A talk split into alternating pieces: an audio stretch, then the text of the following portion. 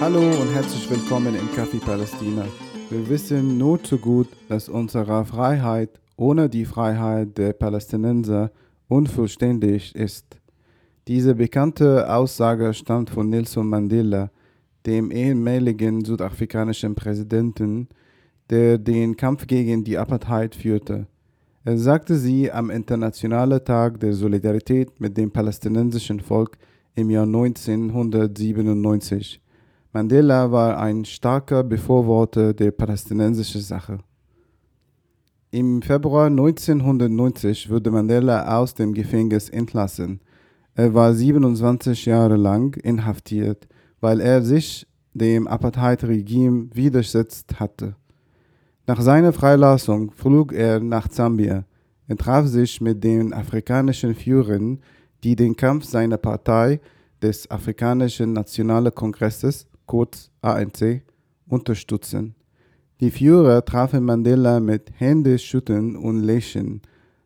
Aber einer der Führer war kein Afrikaner und er traf ihn nicht nur mit einem Händeschütteln und einem Lächeln, sondern auch mit Küsschen auf die Wange.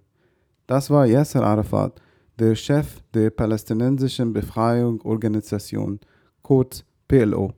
Er begrüßte ihn herzlich und trug dabei seine berühmte Koffeie. Drei Monate später nahm Mandela an einer Konferenz in Algerien teil. Auf dieser Konferenz wurde eines der bekanntesten Fotos von ihm mit einer Koffeie aufgenommen. Es ist das Foto dieser Episode. War dies seine Reaktion auf die herzliche Begrüßung durch Arafat? Vielleicht. Während einer Reise in die USA würde Mandela in einem Fernsehinterview zu seinen Beziehungen zur PLO, die zu dieser Zeit in den USA geächtet war, befragt. Mandela antwortete, We identify with the PLO. Wir identifizieren uns mit der PLO weil sie genau wie wir für das Recht auf Selbstbestimmung kämpft. Arafat ist ein Kampfgenosse und wir behandeln ihn auch so. Mandela und andere südafrikanische Führer verglichen die Behandlung der Palästinenser im Gazastreifen und im Westjordanland oft mit der Behandlung der schwarzen Südafrikaner unter dem Apartheid-Regime. Für sie geht es in beiden Fällen um Menschen, die in ihrem Heimatland unterdrückt werden. Im Gegensatz dazu erklärte Mandela, dass der ANC mit der Zusammenarbeit zwischen der israelischen Regierung und der Apartheid-Regierung äußerst unzufrieden sei. Zu dieser Zeit gab es einen weltweiten Boykott gegen die südafrikanische Regierung um sie zur Beendigung ihrer Apartheid-Politik zu drängen. Wisst ihr, wer sonst noch sehr gute Beziehungen zum Apartheid Südafrika hatte und sich weigerte, es zu boykottieren? Die Regierung der Bundesrepublik Deutschland. Tatsächlich unterstützte die westdeutsche Regierung die südafrikanische Staatsanwalt bei einem Prozess gegen die Opposition. Einer der Anklagten war Nelson Mandela.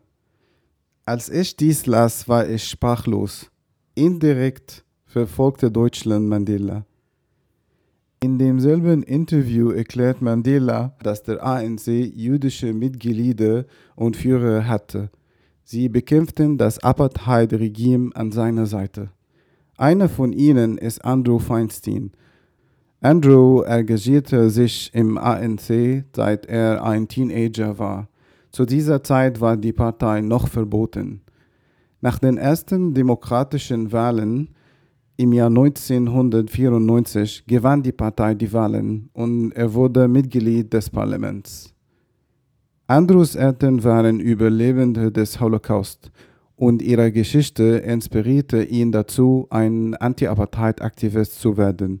Er bestätigt die Verbindung zwischen den PalästinenserInnen und den SüdafrikanerInnen. Er sagte,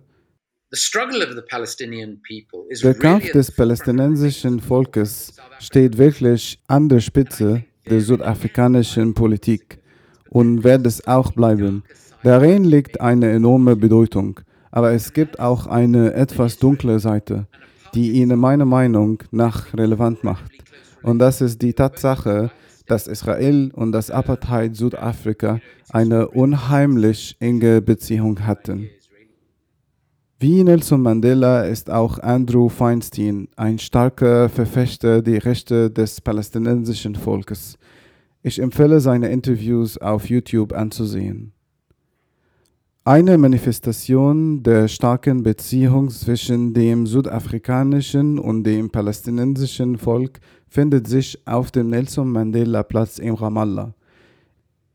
Im Jahr 2016 hat die Stadt Johannesburg der PalästinenserInnen eine Statue von Mandela geschenkt. Es ist eine Nachbildung seiner Statue in Johannesburg. Es ist sechs Meter hoch und zeigt eine erhobene Faust. Die Geste, die er macht, als er aus dem Gefängnis entlassen wurde, ein Zeichen des Trotzes und des Widerstands. Auf dem Boden um die Statue herum gehen 27 gelbe Strahlen von ihr aus. Sie stehen für die 27 Jahre, die Mandela im Gefängnis verbracht hat. Im Januar 2024 wurde eine Demonstration auf dem Nelson Mandela Platz organisiert. Die Teilnehmer dankten Südafrika dafür, dass es eine Klage gegen Israel vor dem Internationalen Gerichtshof in Den Haag eingereicht hat. In der Beschreibung gibt es einen Link zu einem Video für die Demo und die Statue von Mandela ist in der Mitte zu sehen. Ich schließe diese Folge mit einem weiteren Zitat von Mandela. Er sagte, wir alle müssen mehr tun, um den Kampf des palästinensischen Volkes um Selbstbestimmung zu unterstützen. Ende des Zitats und der Folge. Bis bald.